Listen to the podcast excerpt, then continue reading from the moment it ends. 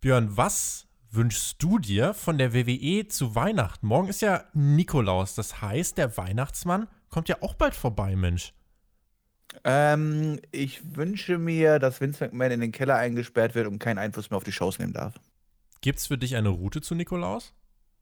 Ähm, für mich bestimmt, ja. Was hast du getan? Ähm, ich möchte über manche diverse Sachen nicht sprechen. Und jetzt der Nachschlag auf Patreon. gibt's denn, gibt's denn eine Route für SmackDown?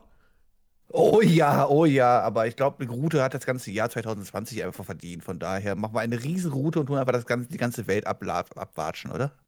Watschen wir die ganze Welt mal ab und gucken wir uns mal an, was bei SmackDown passiert ist.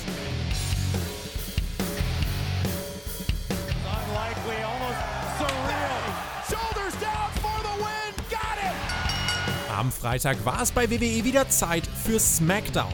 Wir sprechen für euch über das Geschehen und wünschen euch jetzt viel Spaß bei der Review.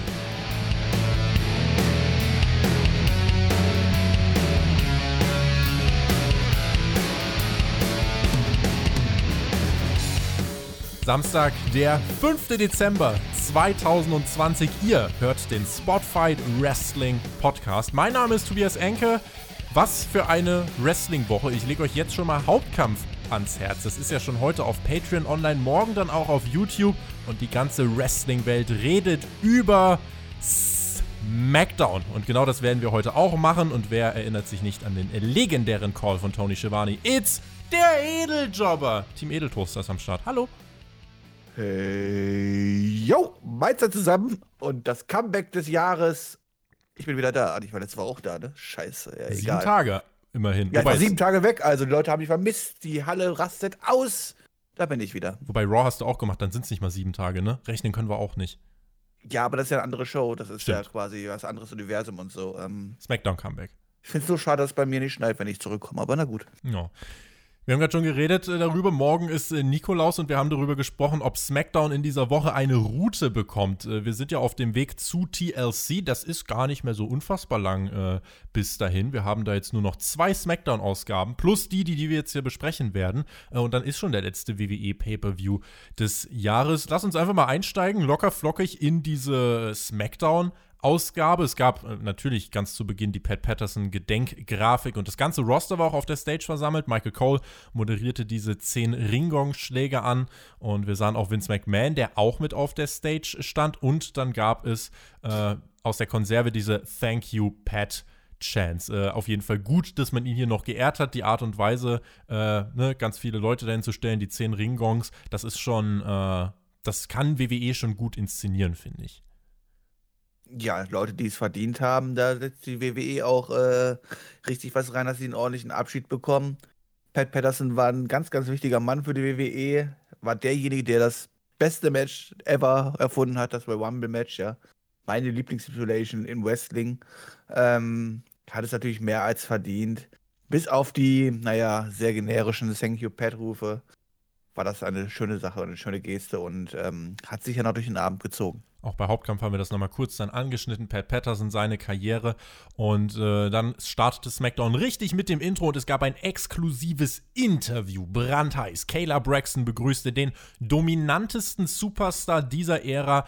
Roman Reigns kam heraus. An seiner Seite Jay Uso und Paul Heyman. Es gab nochmal einen Rückblick auf äh, das, was in den letzten Wochen passiert ist. Und dann gab es eine Frage an Roman Reigns. Hat er Angst vor Kevin Owens? Björn, was glaubst du, wie er die beantwortet hat?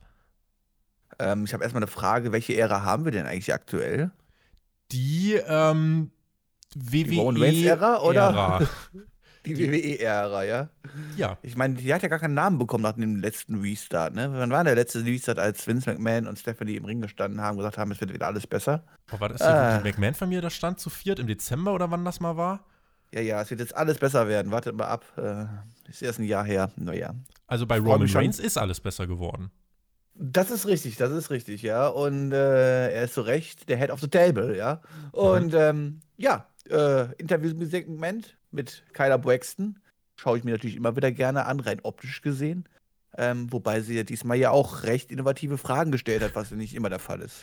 Sie hat gefragt, ob Roman Reigns Angst vor äh, Kevin Owens hat. Spoiler, hat er nicht. Und es ging dann weiter mit der Frage, ob er Jay Uso nur manipulieren würde, aber Reigns meinte, er beschützt ihn nur. Und dann ging es auch darum, dass, äh, das hat Paul Heyman gesagt, er hat gesagt, dass das Rating von SmackDown, er hat mit, mit Fox telefoniert, mit Jay Uso im Main Event so stark war wie das gesamte Jahr noch nicht. Und als Mann der Zahlen äh, kann ich bestätigen, das war eine Lüge. Denn es gab Was? in den Wochen vor der Pandemie SmackDown-Ausgaben mit höheren Ratings. Insofern, äh, also vielleicht in der Pandemie-Ära, aber ansonsten, Björn, das war keine korrekte Angabe von Paul Heyman. Also ich möchte mal sagen, halt so, ich glaube da eher Paul Heyman als dir, ja. Du bist ja so ein AEW-Fanboy möchtest hier alles nur schlecht reden und der Paul wird schon wissen, was er da sagt, ja. Und wenn er sagt, sein Mandant hat die besten Zahlen beschert, dann ist das so. Alternative Rating-Fakten. Ihr habt das zuerst gehört. Dann kam übrigens Kevin Owens heraus und äh, forderte dann auch das, was alle erwartet haben: ein TLC-Match bei TLC um den Titel. Und er bekam es dann auch. Es gab aber so ein bisschen äh, Ungereimtheiten, denn Jay Uso hat sich das Mikrofon geschnappt und hat das Ganze stellvertretend für Reigns angenommen. Der nimmt sich das Mikro dann auch nochmal, bestätigt das Match. Er akzeptiert die Herausforderung von Owens und damit steht wohl unser Main Event für TLC nach diesem Opening-Segment von SmackDown. Ja, erstmal muss ich ja sagen, Lob an die WWE. So finde ich einen Kevin Owens viel, viel interessanter, wenn er da rauskommt, nicht der große Angsthase ist, nicht der große böse Mann, sondern seine Promo dort hält, Eier zeigt, ja. Eier aus Stahl in Anführungszeichen, zeigt, dass er ein Mann ist, ja. Tolle Darstellung. Warum hat man das eigentlich die letzten Zeit nicht mit Kevin Owens geschafft, sondern warum fällt eigentlich das immer eigentlich erst ein, wenn man einen Gegner braucht, den man aufbauen muss? Vor allem, äh, glaubst du, das wird nach dem 20. Dezember so weitergehen oder glaubst du, dass Natürlich nicht. Natürlich nicht. Doch, ah. es geht so weiter allerdings mit einer anderen Person, mit einem anderen Namen, die dann wieder gepusht wird, nur damit sie dann wieder gegen Roman Reigns verlieren darf. Das ist halt immer so dieses kurzfristige, WWE zeigt dann, dass man es kann, wenn man sich so denkt, oh, in drei Wochen Pay-Per-View, was machen wir denn? Und dann überlegt man, ja, dann pusht man den Owens. Überlegt mal, wie gut dieses Produkt wäre, wenn Kevin Owens jetzt den ganzen Sommer über stark dargestellt werden würde und jetzt zum Ende des Jahres eine große Titelchance bekommt. Dann würde Ja, aber wir Match brauchen ja aber wir brauchen ja auch einen Grund, hier einen Podcast drüber zu machen und drüber zu meckern. Deswegen denkt die WWE an uns und macht halt viel Scheiße. Ich will aber nicht über WWE meckern, Björn. Ich möchte, ich möchte, dass WWE ein tolles Produkt abliefert. Ich will aber über WWE meckern, weil ich sonst nicht weiß, was ich sagen soll. Also, lass mich. Ich stimme dir bei allem zu, was du zu Kevin Owens gesagt hast. Der ist äh, wirklich ziemlich cool. Roman Reigns immer noch der unerreichte Topstar bei WWE, lässt alle in seinem Schatten stehen. Wir hatten danach nochmal so ein kleines Segment Jay Uso backstage. Us meinte Us, dass er die Challenge accepten musste, Us. Und Reigns beruhigte seinen Cousin, der ein bisschen aufgedreht war und hat gesagt, er hat ihn lieb. Ähm, ich habe mir gedacht, ein bisschen weniger Us, aber hier hat man zumindest gezeigt, Uso ist sehr, ähm, der, der will unbedingt Reigns zeigen, dass er es wert ist. Äh, aber er ist hier so ein bisschen vielleicht übers Ziel hinausgeschossen. Und Roman Reigns, der coole, große äh, Cousin, der ihm dann auf die Schulter packt, so, yo, fahr mal ein bisschen runter, Björn. Fahr mal ein bisschen runter. Ja, Jay Uso spielt halt den kleinen Bruder, das kann ich sehr gut nachvollziehen, weil ich war ja in echt auch ein kleiner Bruder, oder bin immer noch ein kleiner Bruder, ja, von meinen beiden älteren Geschwistern. Und ich wollte natürlich auch mich in meine Vordergrund stellen, habe gedacht, wunderbar, dem zeigst du es jetzt richtig, am, dadurch gehst du den Leuten aber erst richtig auf den Sack. Und genau das stellt man ja auch quasi hier da. Ja, Jay Uso ist halt der kleine, ähm, nervige Bruder, der sich versucht zu beweisen, aber damit eigentlich nur alles falsch macht und alles nur schlimmer macht, ne? Das ist aber auch, dass Jay Uso das selber nicht erkennt. Das ist, naja. Aber ich habe es als Achtjähriger auch nicht erkannt halten wir fest, dass der Start von SmackDown ordentlich war und dann erwartete uns das äh, erste Match in der ersten Stunde. Es ging nämlich weiter mit Bailey und äh, Michael Cole meinte, die Fehde von Bailey und Natalia, sie brodelt seit Wochen auf Hochtouren und wir bekamen auch das Match von Bailey gegen Natalia und ich sag mal so, ich habe durchaus große Augen gemacht. Also Bianca Belair saß am Kommentatorenpult, Belair sowieso einfach iconic und dann hatten wir das Match von Bailey, die immer wieder auch zu Belair hingestarrt hatte und äh, sich hier und da auch mal ablenken ließ. Und dann landete sie am Ende dieses Matches aber ohne direkte Ablenkung im Sharpshooter von Natalia. Und die Frau, die über ein Jahr den SmackDown Women's Title gehalten hat und eine der dominantesten äh, Titelregentschaften der modernen WWE-Geschichte hingelegt hat, verliert hier am 4. Dezember in sechs Minuten gegen Natalia. Eine Überraschung, Björn, ein Upset ein Upset, so haben es die Kommentatoren ja quasi auch genannt, oder wollten es nicht so nennen, weil Natalia natürlich eine tolle, großartige, erfahrene Wrestlerin ist. Allerdings, äh, ey, come on, wir haben hier die längst amtierende Championess gehabt, die alles dominiert hat. äh, gegen Natalia, den man uns noch vor ein paar Wochen, um genau zu sein, vor zwei Wochen noch die Story erzählt hat, dass sie ja jedes Qualifying-Match verliert und trotzdem am Ende dann beim Womble dabei sein darf, ja. Aber eigentlich nichts gebacken bekommt. Darf jetzt sie auf einmal ohne Ablenkung, ohne irgendwas, ohne Eingriff auf einmal hier Bailey im Sharpshooter besiegen? Ich verstehe es nicht nach sechs Minuten. Ich verstehe nicht, warum man alles, was man aufbaut und relevant hat für eine bestimmte Story, sobald man das nicht mehr direkt braucht, so wie im Fall von Bailey und sie hat den Titel nicht mehr, einfach alles komplett im Gegenteil umge umgemünzt wird und alles, was man sich mit dieser Person aufgebaut hat, einfach direkt wieder in die Tonne haut. Ich verstehe es nicht. Und ich verstehe es auch nicht, warum man meint, dass man ein Match wie zwischen Bailey ähm, und Bianca Belair hotter hinkriegt, indem man die eine Herausforderin als Loserin darstellt. Was ist denn das für ein Blödsinn? Weckt das kein Interesse bei dir für diese Paarung? Nee, nicht wirklich. Also ich habe eigentlich, nee, also ich gucke mir auch halt lieber FC Bayern München gegen Borussia Dortmund an, als, als, als halt den TSV Ronsdorf gegen Jägerhaus Linde. Also es ist halt ähm, nicht böse gemeint halt so, aber ich verstehe nicht den Sinn dieses Aufbaus. Also warum musste, also ist es jetzt Natalia ein Riesenvorteil, dass sie das Match gewonnen hat. Am Ende wird es keine Sau interessieren. Es wird auch nie wieder auf, aufgegriffen werden oder irgendwas. Man hat halt nur irgendeine Gegnerin gesucht, die Bailey hier schlagen kann, damit sie man die schöne Endszene äh, zeigen kann, wie Bailey da am Boden kriecht und Bianca BR so ein bisschen lacht oder sowas halt so. Aber macht sich das heiß auf das Match oder irgendwas? Wäre es nicht viel interessanter gewesen, hier eine starke Bailey zu sehen, die sich dann gegen Bianca BR gegenüberstellt und dann gibt es noch einen schönen Stare-Down oder irgendwas. Nee, jetzt haben wir hier diese Loserin und äh, ja, das Babyface sitzt am, am, am Kommentatorentisch und lacht sich kaputt. Was ist denn das für eine Darstellung? Also es würde Bianca Belair definitiv mehr helfen, wenn sie eine starke Bailey besiegen würde. Äh, wenn wir jetzt mal annehmen, Bailey hätte nach ihrem Match gegen Sasha Banks, was sie nochmal verloren hat, hätte sie danach jetzt äh, alles gewonnen und wäre stark dargestellt worden, hätte man sagen können, ja, das ist dieser starke Ex-Champion, der aber jetzt gerade wirklich versucht, sich oben zu halten. Und dann kommt Belair und besiegt Bailey. Das wäre natürlich dann für Belair stark. Wenn du jetzt aber sagst, okay, Belair hat Bailey besiegt, die gerade in sechs Minuten gegen Natalia verloren hat, dann ähm, weckt das zumindest bei mir als Zuschauer Zuschauer jetzt nicht so die große Begeisterung. Bei wem das funktioniert, okay, bei mir ist es nicht der Fall. Es war halt ja, wenn du halt, wenn du bei der WWE halt einen Titel hast oder einen Titel holen sollst, dann bist du halt der FC Bayern München in der Liga. Und sobald das erledigt bist, wirst du halt zu Schalke deklariert. Willkommen, Bailey, du bist jetzt Schalke 04. Bailey 04. Da haben wir Bailey doch 04, Bailey ja. 04 haben wir auch den Titel dieser Episode. Haben wir das auch aufgeschrieben. Äh, ja, kurzfristiges Booking, kein Langzeitplan. Äh, WWE as usual. Es gab ein Videopaket zu Pat Patterson. Wir sahen äh, Reaktionen in Form von Tweets von WWE-Mitarbeitern. Das hat sich dann durch den äh, Abend noch ein bisschen gezogen. Das hat man immer wieder gezeigt. Das war ganz nett. Und es wurde auch dann, das war auch. Äh, eine Historie wurde gezeigt, denn äh, man platzierte neben dem Ring den ersten Intercontinental Championship Titelgurt. Der wurde gezeigt, der wurde gewonnen 1979 von Pat Patterson in Rio de Janeiro. Und äh, dann zeigte man auch nochmal das Videopaket, was auch schon bei NXT lief. Er ist einer der, äh, ja, der, er ist der erste Intercontinental Champion, er ist der Erfinder des Rumble-Matches und auch dieses Videopaket, eines der wirklich besten Gedenkvideos, fand ich, die WWE jemals produziert hat. Es wirkt einfach richtig, richtig cool. Er ist ja auch einer der ähm, ersten offen homosexuell geouteten Stars der Wrestling-Szene, aber vielleicht auch das der Vollständigkeit halber, äh, war nicht komplett ohne Schattenseiten. Anfang der 90er war seine Karriere eigentlich schon gelaufen. Dort gab es einen großen Belästigungsskandal, als er äh, junge Performer äh, wohl sexuell belästigt haben soll. Äh, auch das gehört mit zur Wahrheit hier dazu. Aber Pat Patterson, dieses Tribute, hat sich hier äh, durch die ganze Show gezogen und war in dieser Show, fand ich, auch insgesamt wirklich gut produziert und äh, ja, gebührend inszeniert damals gab es noch keine Social Media und damals konnte man noch keine Hate-Wellen abbekommen, sonst wäre es wahrscheinlich damals anders geendet.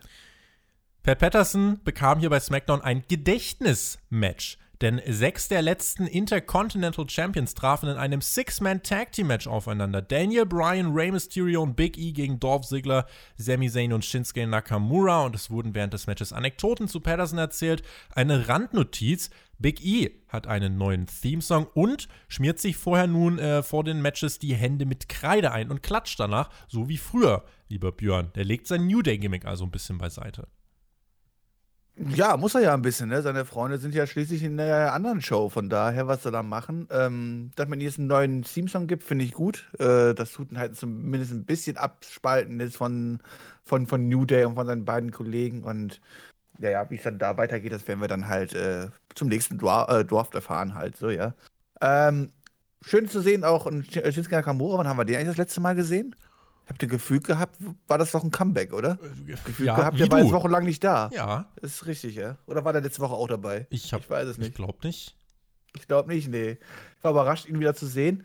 Ansonsten ist das natürlich eine schöne, einfach, man muss einfach mal sagen, ich möchte jetzt hier gar nicht groß drüber meckern, weil es war eine schöne Idee, zu sagen, come on, wir nehmen hier die alten IC-Champions, die machen ein Match gegen drei, nehmen wir drei Faces, nehmen wir drei Heels, die lassen wir gegeneinander antreten. Dann gab es dann noch die, nach dem Match die schöne Ab, äh, die Abreibung für Dolph Ziggler und so. Man hat sich gefühlt wie in der besten Hausshow, Mhm. aber ey, es war halt ein Tribute zu Pat Patterson. Von Ja. daher, was soll man da jetzt groß negativ sagen? Der Gedanke, der passt schon halt so und äh, das darf man jetzt halt nicht in die Storyline der allgemeinen Wochen mit reinnehmen oder deswegen groß kritisieren. Das war halt ein schönes Hausshow-Segment.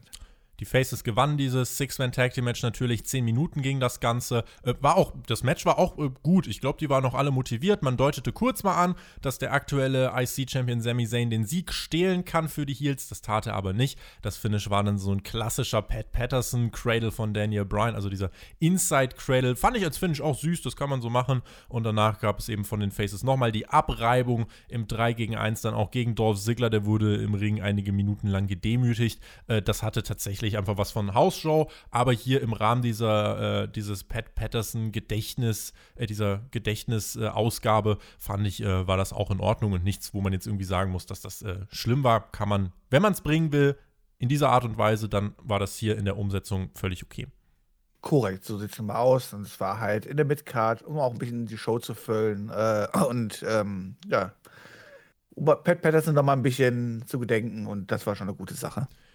Kevin Owens war backstage und er meinte, es ärgert ihn, dass er Roman Reigns mal respektiert hat. Reigns trägt die Nase viel zu weit oben, der ist richtig arrogant geworden und dann kam Otis dazu und äh, beide treffen ja heute im Main Event zusammen auf Roman Reigns und Jey Uso und sie schwörten sich ein.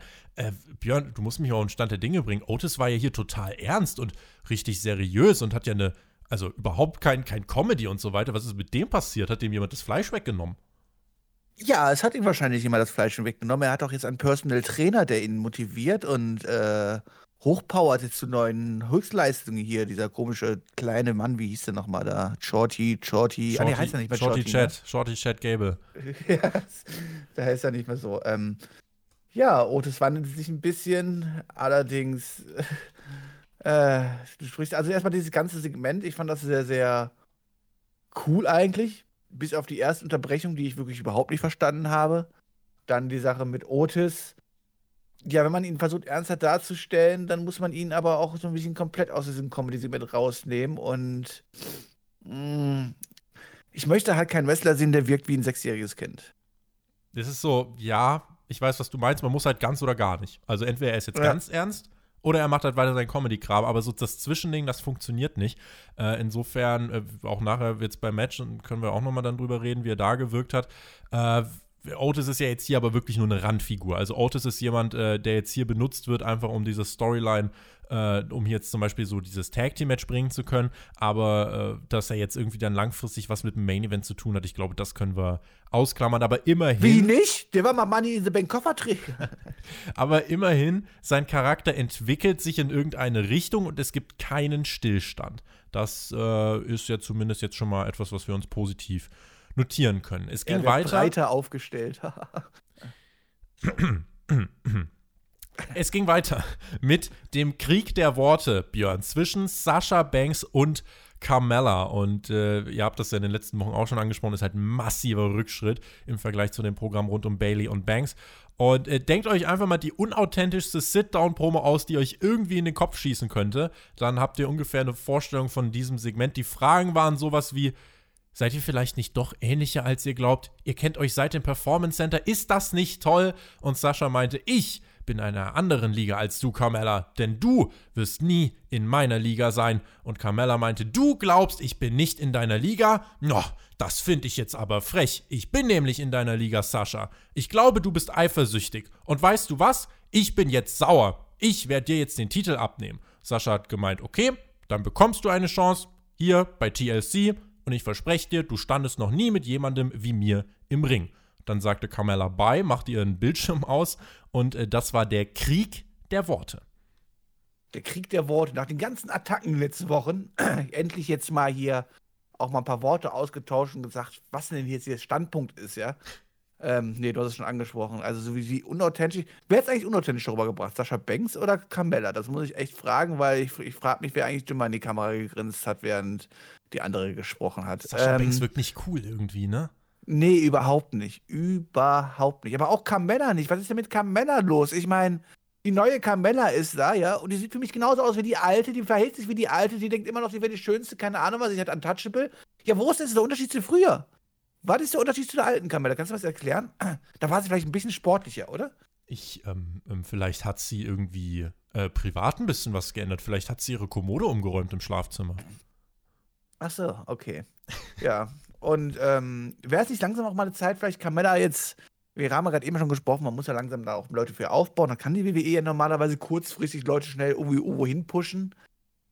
Womit hat sich eigentlich Carmella die letzten Wochen bewiesen? Außer mit hinterhältigen Attacken und sonst haben wir ja nichts gesehen von Carmella, dass sie irgendwie stark ist oder irgendwie, dass man sagen kann, oh, das wird aber ein spannendes Match gegen Sascha Banks jetzt werden, oder? Ja, sie hat sich TV-Zeit verdient mit ihren Attacken. Hat, also sie hat ganz schön auf sich aufmerksam gemacht als hinterlistiger Heel. Ja, aber das letzte, was ich von Carmella Wrestling mäßig weiß, dass sie eine Loserin ist. Naja, aber das kannst du ja gar nicht warum wissen. Sollte doch, das, das weißt das, du gar Show, nicht. Ich habe die Show früher geguckt. Das, welche Show früher? Es gibt keine Show früher. Achso, okay. Was, was fragst du denn nach? Das ist die neue, frische Carmella. Alles, was du jemals von ihr gesehen hast, hast du nicht gesehen. Und sie, äh, ja, ist eine Wundertüte jetzt. Sie kann die beste Wrestlerin der Welt sein. Sie kann Lana sein? Carmella sein? wir, wir wissen es nicht. Ähm, um, um äh, vielleicht äh, meinen Standpunkt kurz einzubringen, also das Storytelling äh, ist besser als nichts. Den Punkt gebe ich euch, WWE, aber mehr ja, was Anerkennung. Ist das Storytelling. Das, das Storytelling ist so, ich, ich tue dir zweimal von hinten in den Kopf, gegen den Kopf treten und dann machen wir ein Zittern-Interview und ich sag dir, dass ich die Hübscheste bin und dass du eifersüchtig auf mich bist und ja, das ist das Match. Die, das ist die Story. Die Anerkennung, die ich dem Ganzen geben kann, ist, dass es besser ist als nichts. Auch wenn das Storytelling ziemlich platt ist, immerhin heißt es jetzt nicht komplett random, einfach in der letzten SmackDown-Ausgabe vor TLC. Ach, hier übrigens, das ist das Match für den Pay-Per-View. Insofern, immerhin macht man ja was mit diesen beiden. Ja, gut. Hätte auch Werbung zeigen ja, können, hätte man auch was gemacht. Hätte man auch was gemacht. Äh, ja, ähm, ich bin jetzt nicht super heiß auf, diese, äh, auf dieses Match leider. Ich weiß auch nicht, wie gut das qualitativ werden kann. Äh, sehe auch nicht, dass Carmella irgendeine Chance hat, um Sasha Banks den Titel abzunehmen. Insofern, äh, ich glaube, das soll halt jetzt einfach eine Übergangsfehde sein. Carmella, ob sie langfristig eine große Rolle spielen wird in der Women's Division von WWE, ich glaube, der Fokus sollte da auf andere fallen. Meine nächste Gegner für Sascha Banks wird ja schon aufgebaut mit der Talia. Das wird auch spannend. Ey. Um Seth Rollins aus SmackDown herauszuschreiben für dessen Baby-Papa-Pause, hat man Buddy Murphy über die letzten Wochen ja doch einige Siege gegeben. Unter anderem einen großen Sieg gegen Seth Rollins. Letzte Woche dann ein äh, eher verbucktes Match gegen Baron Corbin, an dessen Ende Baron Corbin auf einmal der Babyface war und die Mysterios die Bösewichte. Aber immerhin, Buddy Murphy hat gewonnen und WWE dachte sich, komm, wisst ihr was? Machen wir dasselbe doch einfach nochmal. Nur dieses Mal hatte Corbin Unterstützung dabei. Also der äh, Heel muss sich gegen die Überzahl der Faces Unterstützung holen. Das ist eine originelle Storyline, die ich so bisher nur bei WWE gesehen habe. Ja, das ist halt typisch WWE. Ne? Ich habe mich ja letzte Woche schon so drüber aufgeregt über diese Match-Story, die man uns da verkauft hat, halt so und die Darstellung der Mysterious und der Faces und alles drum und dran, ja. Und dann macht man es diese Woche einfach noch schlimmer und gibt Baron Corbin Freunde mit. Ich meine, erstmal wusste ich ja gar nicht, dass er überhaupt noch irgendwo Freunde da hinten findet, ja. Aber irgendwo hat man da halt noch äh, äh, vergessene Söhne gefunden, von daher. Weißt du, wer das war? Vergessene Söhne? Ich weiß, wer das war, ja. Wesley ja. Blake und Steve und Cutler. Cutler. Korrekt, ja. Ich dachte, Krass, haben sie ich erkannt. Ich dachte, die sind bei Retribution, aber sind sie ja nicht. Was ist besser, Forgotten Sons oder Retribution? Ähm, Diarrhoe? die richtigen Fragen zuerst gehört beim Spotfight Wrestling Podcast. Und weil es äh, WWE ist und ihr als Zuschauer äh, wirklich nichts auf das Produkt geben sollt, läuft es natürlich so, dass die beiden Partner von Corbin die Mysterios attackieren. Das lenkt Murphy ab und führt äh, im Endeffekt dazu, dass Baron Corbin dieses Match nach 10 Minuten und dem End of Days gewinnt. Cutler und Blake rannten dann noch einfach im Match quer einmal durch den Ring, weil warum nicht? Und ja, von Rollins gegen die Mysterios hin zu Corbin gegen die Mysterios. Dieses Programm hat mich leider, Björn, bereits nach zwei Wochen belanglosem 50-50-Booking äh, verloren. Die Rollen sind verbuckt. Corbin, eigentlich hier das Face. Stell dir mal vor, du hast letzte Woche das erste Mal SmackDown eingeschaltet und denkst dir, oh, diese fiesen Mysterios. Und diese Woche schaltest du ein und denkst dir, ja, hat der König wenigstens seine Revenge bekommen. Ist aber, glaube ich, nicht die Intention. Meinst du nicht? Also, ich meine, erstmal Respekt für dich du hast bei ja die Storyline erst sich äh, quasi heute verloren. Bei mir war es letzte Woche beim Entrance bei Graham Corbin schon der Fall. ähm, aber naja, gut, das ist wieder eine andere Meinung. ja, ich finde es aber, auch, aber auch schön, dass er zum Beispiel, ich meine, das ist ein Rey Mysterio, ne? Ehemaliger World Champion, große Wrestling-Legende, alles drum und dran. Sein aufstrebender Sohn steht neben ihm, der die letzten Wochen der Rebell war und zeigen, sich beweisen wollte, dass er mit den ganz Großen mithalten kann. Und gegenüber stehen die vergatten Suns und die haben Angst vor denen. Ich werde wahnsinnig. vor allem im Fokus dieser Sache, das ist ja auch spannend, äh, du hast Rey Mysterio, du hast seinen Sohn und im Fokus der Familie steht Buddy Murphy. Die Tochter. Nein, und die, die Tochter. To und die Tochter. Die Tochter. Genauso gut. Ja, warum, also ich meine, warum steht die jetzt eigentlich jede Woche draußen dabei und so? Was ist, also, warum? Ich meine, ja klar, ihr Freund tritt da im Wrestling-Match an oder sowas halt so, aber ich meine, Nikki Bella ist auch nicht mehr dabei, wenn John Cena da war, oder? Die sind ich mein, doch gar nicht mehr eh zusammen. Ja, ich weiß, aber ja, früher. Jetzt ist sie nicht mehr dabei, auf jeden Fall. Der also Zug also ist abgefahren, mein Lieber. Ja, kommt er vielleicht bald wieder. Aber, kommt nur verspätet. Also. aber lass es mich doch mit ein bisschen Positivität noch weiter versuchen. Das wird doch jetzt spannend zu sehen sein, wie sich das mit Murphy und den Mysterios weiterentwickelt. Das ist eine, eine Übergangsfehde. Es geht da um nichts, es ist absoluter Müll. Um was geht's denn da? Warum kümmern sich überhaupt die Mysterios um Baron Corbin? Warum gibt man denen überhaupt irgendwelche Relevanz? Und ja, ich bin derjenige, der in den letzten zwei Jahre Baron Corbin immer verteidigt hat, aber das ist doch, das ist doch einfach nix. Was, würde was soll das denn jetzt? Was würde Jonathan jetzt tun? Der würde sagen, warte mal ab, da kann man eine große Story rausbasteln. Ja. Und warte doch mal ab, wenn die ganzen Leute ihren Char Charaktere, äh, Charaktere, äh, Charaktere, charakterische Char Tiefe bekommen. Da ist der Bierdeckel äh, gefloppt. Korrekt, äh, ich muss mal Bier aufmachen hier, sonst kann ich nicht mehr reden. Nee, Quatsch. Ähm, Charaktertiefe, die dann durch die, die, die dementsprechenden Leute bekommen und alles drum und dran. Und dann wird man eine ganz große Story erzählen. Und am Ende werden die, wird die tolle, tolle Vorzeigefamilie der Mysterios über äh, den König quasi stehen. Das ist doch genial, oder? Die Untertanen erheben sich. Ja, das ist doch super. Ich weiß so. gar nicht, was du hast. Jetzt nimm mal einen Schluck von deinem Hopfenblütentee und wir hoffen, dass der Knoten in der Zunge sich kurz verabschiedet und äh, schauen mal, was bei SmackDown weiterhin passiert ist. Die Street Profits waren backstage, die machten Stimmung, Fam Dog, yo! Und wurden unterbrochen von Bobby Roode. Der wollte ein Tag-Team-Titelmatch und dann kam Cesaro dazu und meinte, er und Nakamura wollen auch ein Tag-Team-Titelmatch. Und dann brüllten sich alle an und äh, das war das Segment, ähm, eine äh, solide Tag-Team-Fehde. Und dann kam Tobi dazu mit dem Björn und wollten auch ein Tag-Team-Titelmatch. Mhm. Aber das haben sie nicht mehr gezeigt, die Schweine.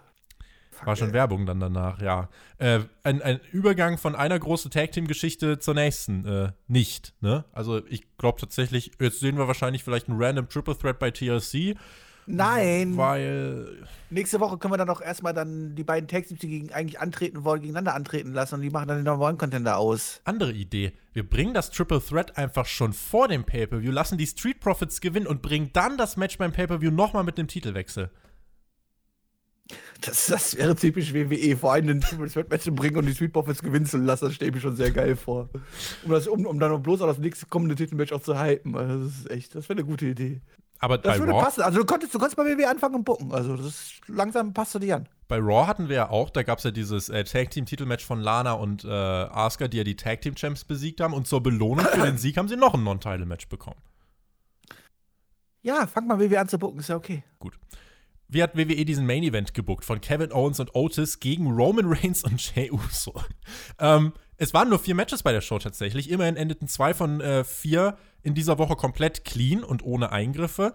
Äh, Spoiler, der Main Event gehörte leider nicht ganz dazu. Erstmal musste Jey Uso allein ran, weil Roman Reigns hat den erstmal allein gelassen, äh, weil er wollte Jey Uso vielleicht auch einfach noch so eine kleine Lektion erteilen, dafür, dass er so forsch und vorlaut war im Opening-Segment und deswegen ließ er sich zwei, drei Minuten Zeit, bis er rauskam. Der Ref läutete das Match dann an und äh, Reigns kam heraus, stellte sich dann auf den Apron und äh, hat gesagt, ja komm, tag mich ein. Und Jey Uso wollte das auch und hat Roman Reigns gesagt, ach komm, ich gehe einfach selber in den Ring und attackiert Otis und wirft ihn durch die Gegend, nimmt sich eine Stahltreppe und attackiert Otis. Ding, ding, ding, ding, ding, DQ. Die Kommentatoren. Ach nee, doch nicht, ne? Die Kommentatoren erklären mir als Fan, keiner von den beiden ist legal eingewechselt, Björn. Also gibt es keine Disqualifikation.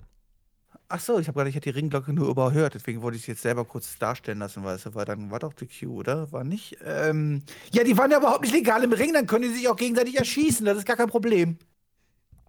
Und vor allem. Lest doch mal das Buch auf Seite 37. Ich, ich lese euch vor allem mal das, äh, den Rest des Matches vor. Reigns verprügelt Otis mit der Ringtreppe. Das Match geht einfach weiter, weil who cares? Und Owens, das war dann aber wieder cool. Das ist so ein bisschen schwierig dann insgesamt zu bewerten nachher. Owens provoziert dann im Ring zum Beispiel Reigns, indem er einen Samoan Drop gegen Jay Uso zeigt und so, die Familie äh, ja mit Disrespect konfrontiert. Und dann war Uso auf dem Top Rope, wollte den Splash ansetzen, aber Reigns forderte, dass er eingetaggt wird. Owens befreite sich, Reigns kam dann trotzdem in den Ring, setzt für 0,5 Sekunden den Guillotine Choke an. Und derselbe Referee den es gerade nicht gejuckt hat, dass Roman Reigns Otis mit einer Ringtreppe zermatscht hat, spricht hier gegen Roman Reigns eine Disqualifikation aus. Ladies and Gentlemen, World Championship Wrestling. Der war halt nicht legal im Ring. Was macht er denn auch da? Dann darfst du das nicht attackieren. Aber ich meine, wäre jetzt äh, Kevin Owens nicht legal im Ring gewesen, dann wäre es ja okay gewesen. Er hätte ja einfach nur Otis schnappen müssen. Mhm. Den Guillotine-Choke gegen Otis hätte er bis jetzt ansetzen können. Das ist korrekt. Den hätte er umbringen können und alles drum und dran, ist kein Problem, solange er nicht legal im Ring ist. Es muss halt auch, ich meine, wenn du halt keine Ahnung von den WWE-Regeln hast, warum machst du überhaupt hier so einen Podcast? Wie hat denn dir dieser Main-Event gefallen? Mal Butter bei die Fische. Ja, also ich, ich weiß, was sie mir erzählen wollen mit Jay Uso und dass Roman Reigns dann später kommt und dass das als kleine Abstrafung gelten sollte und sowas halt so. Komme ich mit klar, so kommt man dann halt auch darstellen, dass Kevin Owens und ähm, Otis dann halt erstmal die Überhand haben und ja, das war okay und dann kommt halt der Tribal Chief raus und ab dann wird es halt einfach unlogisch. Also man kann das ja logisch spucken, also man kann es ja viel anders, äh, komplett anders erklären, als man es hier gemacht hat. Also warum muss Roman Reigns ihn mit der Starttreppe attackieren? Warum wird es dann die Kühe ausgesprochen nach dem kurzen Mini-Eingriff quasi danach und so? Das ist natürlich alles Bullshit. Ich weiß, was sie mir aber grundsätzlich erzählen wollten. Man hat es aber leider ja in der Erzählstruktur doch etwas äh, vermasselt. Es war zum ersten Mal jetzt seit Payback eine Farce in einem Match von Roman Reigns, was das Booking angeht. Weil das, was im Match umgesetzt wurde, mit äh, rein, wie man die Regeln und so weiter nicht beachtet hat, das war ziemlich großer Quatsch und ist auch mit Logik nicht zu begründen. Auf der anderen Seite, und das hast du ganz richtig gesagt, da bin ich auch bei dir, hat man es ja trotzdem geschafft, eine Story weiterzuerzählen. Also wie Owens versucht, Reigns zu ähm, provozieren, wie Owens äh, das eben auch merkt, dass zwischen Jay Uso und Roman Reigns so eine Disharmonie ist und wie er versucht, da auch weiter irgendwie in die Kerbe zu schlagen. Äh, das ist schon, das ist schon gut gemacht. Ähm, und das ist auch der Teil dieses Main Events, der immer noch gut war. Äh, dennoch kann ich jetzt leider nicht ausblenden, dass man äh, hier im Match selber das Booking äh, unnötig verkompliziert. Also wie du gesagt hast, du kannst das Match ja einfach äh, booken, ohne dass Roman Reigns äh, jetzt äh, Otis mit einer Stahltreppe verprügelt. Er kann ihn auch einfach äh, mit einem Spear durchs Kommentatorenpult boxen oder was weiß ich. Irgendwas geht ja. Aber äh, so dieses wirklich in your face oder dem wirklich dem Zuschauer aufs Auge drücken, dass die Regeln eigentlich egal sind, ist halt nicht cool. Und dann kommt Roman Reigns in den Ring, setzt den Guillotine-Choke für eine Sekunde an und direkt der Referee noch bevor der Choke angesetzt ist, Leute, Abbruch, das geht nicht. Aufhören. Und das ist halt äh, leider nicht wirklich ähm, glaubwürdig für das Produkt. Was, was, was sagst du denn allgemein zu der Story mit Roman Reigns und Jey Uso? Ich habe das ja alles sehr gelobt bisher und so und bin auch immer noch der Meinung, dass es sehr, sehr, teilweise sehr, sehr gut umgesetzt ist.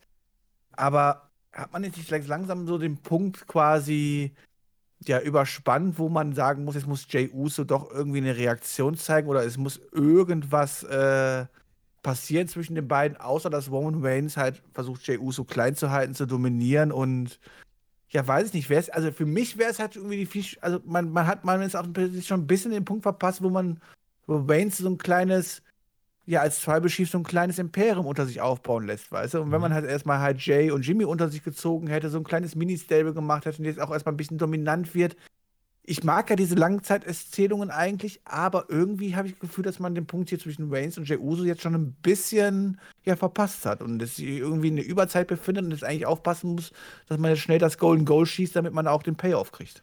Möglicherweise spielt man auf Zeit und wartet, bis Jimmy Uso wieder Fulltime zurückkehren kann. Das ist eine Möglichkeit. Eine andere Möglichkeit ist, dass man vielleicht sagt, dass man jetzt Daniel Bryan als äh, großen Heilsbringer für Jay Uso inszenieren will und die Story zum Rumble hin wird, dass Daniel Bryan versuchen wird, Jay Uso wieder von Roman Reigns wegzubekommen. Ähm, was jetzt nicht passieren darf, ist, es darf jetzt nicht komplett auf der Stelle treten. Also Reigns Rolle ist klar, er ist ein rücksichtsloser Badass. Hat ja auch nochmal hier wirklich das Ende der Show dann äh, gezeigt, denn äh, Roman Reigns und Jey Uso haben nochmal mit Stühlen auf, äh, ja, auf ihre Gegner eingeprügelt, bis Roman Reigns dann äh, auf einmal auch J Jey Uso mit dem Stuhl richtig äh, komplett fertig gemacht hat. Und äh, dann lagen eben Kevin Owens und Jey Uso tot im Ring und Roman Reigns, der Tribal Chief, dem ist halt alles egal. Der ist rücksichtslos und der mit, ja, mit seinem Lächeln ging dann auch die Show auf Air. Also die Rolle von Reigns ist klar und bei Jey Uso ne, man darf nicht auf der Stelle treten. Ne? Die Story ist immer noch gut, finde ich, und es ist auch eine der wenigen Geschichten ähm, bei WWE, selbst wenn dieser Main Event jetzt ein bisschen verbuckt war, äh, habe ich hier immer noch Hoffnung, dass das immer noch irgendwo hinführen wird. Das war nur ein Ausrutscher. Ich glaube, das kann passieren und äh, das wird schon, wird schon noch alles in eine gute Richtung gehen. Ähm, aber man muss halt aufpassen. Ne? Du musst jetzt eben gucken, was wird die Storyline-Grundlage für Daniel Bryan. Da muss Jay Uso eigentlich auch nochmal eine Rolle spielen. Aber ja, Jay Uso darf jetzt nicht einfach äh, konstant jede Woche verlieren und sich alles gefallen lassen. Äh, ich glaube, das wäre nicht so gut. Und vielleicht ne, erleben wir, dass jetzt Jimmy Uso bald zurückkommt und äh, dann eben ja sich um Reigns dieses Stable der Bloodline ähm, formiert. Und dann muss man mal gucken, wer dann die Gegner dort werden können. Aber ich verstehe, verstehe deinen Punkt, äh, bin aber noch ein bisschen zuversichtlicher. Ja, schauen wir mal. Am Ende ist es halt wichtig, dass Jay Uso und auch Jimmy Uso halt nicht nur ja, die komplett unterlegenen Lakaien von Warren Reigns sind. Und da befürchte ich, dass man aktuell die, die, die, die Spanne zwischen den dreien quasi zu, zu groß zeigt, quasi äh, statt Jay Uso und Jimmy Uso quasi mit auf die Leiter nach ganz oben zu Roman Reigns zu buxieren, weißt du? Hm. Was jetzt natürlich auch nicht passieren darf, sobald diese Story sich irgendwann am Ende neigt, äh, Jay Uso darf nicht in sechs Minuten im Sharpshooter gegen Natalia verlieren. Das wäre kontraproduktiv. Ja. Nicht? Nicht, Björn. Ich glaube, die liegen schon auf dem Tisch bei Vince, aber okay. SmackDown, äh, was hatten wir denn insgesamt? Also das Ganze mit Pat Patterson, vielleicht das vorweg, äh, das war nett gemacht, auch dieses Six-Man-Tag, das war ein absolut normales Standard-House-Show-Six-Man-Tag, aber war, äh, wenn, wenn du das äh, bringen willst bei dieser Ausgabe, dann finde ich, hat WWE da jedes Recht dazu. Gutes Opening-Segment, Reigns gegen Owens äh, dann im Main-Event auch weiter erzählt. Das Match selbst in der Umsetzung äh, leider total verkompliziert und overbooked. ansonsten der Rest bei SmackDown es hängt halt alles eigentlich an Roman Reigns. Der Rest sind so ein bisschen Überbrückungserzählung, teilweise auch wirklich 50-50 Bullshit, äh, wie du dann irgendwie mit, mit Baron Corbin und so, da ist ja wirklich gerade alles, äh, da ist ja Land unter, was, was die Charaktererzählung angeht. Ja, es ist Dezember und ja, WWE fährt da ja immer ein bisschen runter. Ich finde aber so allmählich, weiß nicht, wie es dir geht, finde ich, merkt man auch bei SmackDown, dass jetzt so ein bisschen, weil die letzten Monate waren ja gut, eigentlich so ab Payback würde ich sagen, dass jetzt gerade so ein bisschen die Luft wieder raus ist, weil außer Roman Reigns ist jetzt nicht so viel, finde ich. Ja, das ist, also ich glaube, über diese Ausgabe kann man sich echt drüber streiten und es ist wahrscheinlich auch viel Geschmackssache, wie man diese hier bewertet. Also, wenn jetzt jemand sagt, mal, ich fand das ganz solide, sogar sehr unterhaltsam, kurzfristige Unterhaltung, das ist für mich eine 2 bis 3, dann würde ich da niemals widersprechen. Wenn wir Leute sagen, hör mal, ey, sorry, außer diese ganze Rain-Story, die man dann auch diese Woche ein bisschen ein bisschen verhunzt hat und nicht so umgesetzt hat, wie man es eigentlich sollte, ähm, war das einfach alles nichts. Und sagt halt so, das war für mich eher eine 4 bis 5, kann ich da auch zustimmen. Halt so. Also die Spanne geht hier wahrscheinlich weit auseinander. Ich muss dir leider vollkommen recht geben. Also, wenn man es komplett nüchtern betrachtet, muss man ganz klar sagen, alles außer Waynes ist momentan sowas von kalt bei SmackDown. Ähm, und auch die Reststories, die man rum und noch hatte, auch was mit den Mysterious war und so die letzten Wochen, das ist ja sowas von abgekühlt und auf ein Niveau gesunken dank Baron Corbin. Das ist ja unfassbar. Ähm, ja, also, und dann hast du halt auch so Booking-Entscheidungen wie Bailey verliert einfach gegen Natalia ganz easy, clean und sowas halt so. Wie gesagt, Main Event hat man leider ein bisschen verhunzt, aber ich weiß, was sie mir erzählen wollten und ich weiß, wo sie, äh, wo, wo, sie mich quasi hinführen wollten dabei. Von daher komme ich damit klar, auch wenn man halt ne, äh, über ein, zwei Sachen echt die Augen zudrücken muss. Die Sache mit der Pat Patterson Tribute Six-Man Team Match, vollkommen okay. Ähm, kannst du in einer solchen Woche ohne Probleme einbauen, gerade um auch dann halt die Midcard ein bisschen zu füllen. Ja, aber der Rest der Midcard ist halt so unrelevant. Ne? Halt King Corbin gegen die Mysterios, halt äh, die, die Stories mit den Mädels. Das ist halt alles leider nix halt so. Und ja, ich einige mich dann einfach auf der 3. Dann bin ich genau in der Mitte und brauche mich für keine Seite positionieren. Bin jetzt einfach mal so ein typischer WWE-Zuschauer, der sich einfach nicht positioniert. Ihr dürft gerne auf unserer Website www.spotfight.de abstimmen. Dort gibt es die Umfrage, wie bewertet ihr SmackDown? Und ihr könnt zwischen fünf Möglichkeiten auswählen. Der Björn würde äh, heute auf solide klicken und äh, schreibt uns doch gern, wo ihr drauf klicken würdet und macht es doch auch gern. In diesem Sinne, vielen lieben Dank an äh, euch fürs Zuhören. Ich wünsche euch ein schönes Wochenende, schönen zweiten Advent, schöne, ja, schönen Nikolaussonntag und würde sagen, äh, ich verweise nochmal auf Hauptkampf. Äh, da ja, wird auch nochmal das Ganze aus der Wrestling-Woche aufgearbeitet und ähm, würde dann sagen, Björn, dir auch ein schönes Wochenende. GW, genießt Wrestling. Bis zum nächsten Mal. Macht's gut. Auf Wiedersehen. Tschüss. Genau, genießt Wrestling, genießt das Wochenende. Bis nächste Woche. Reingehauen.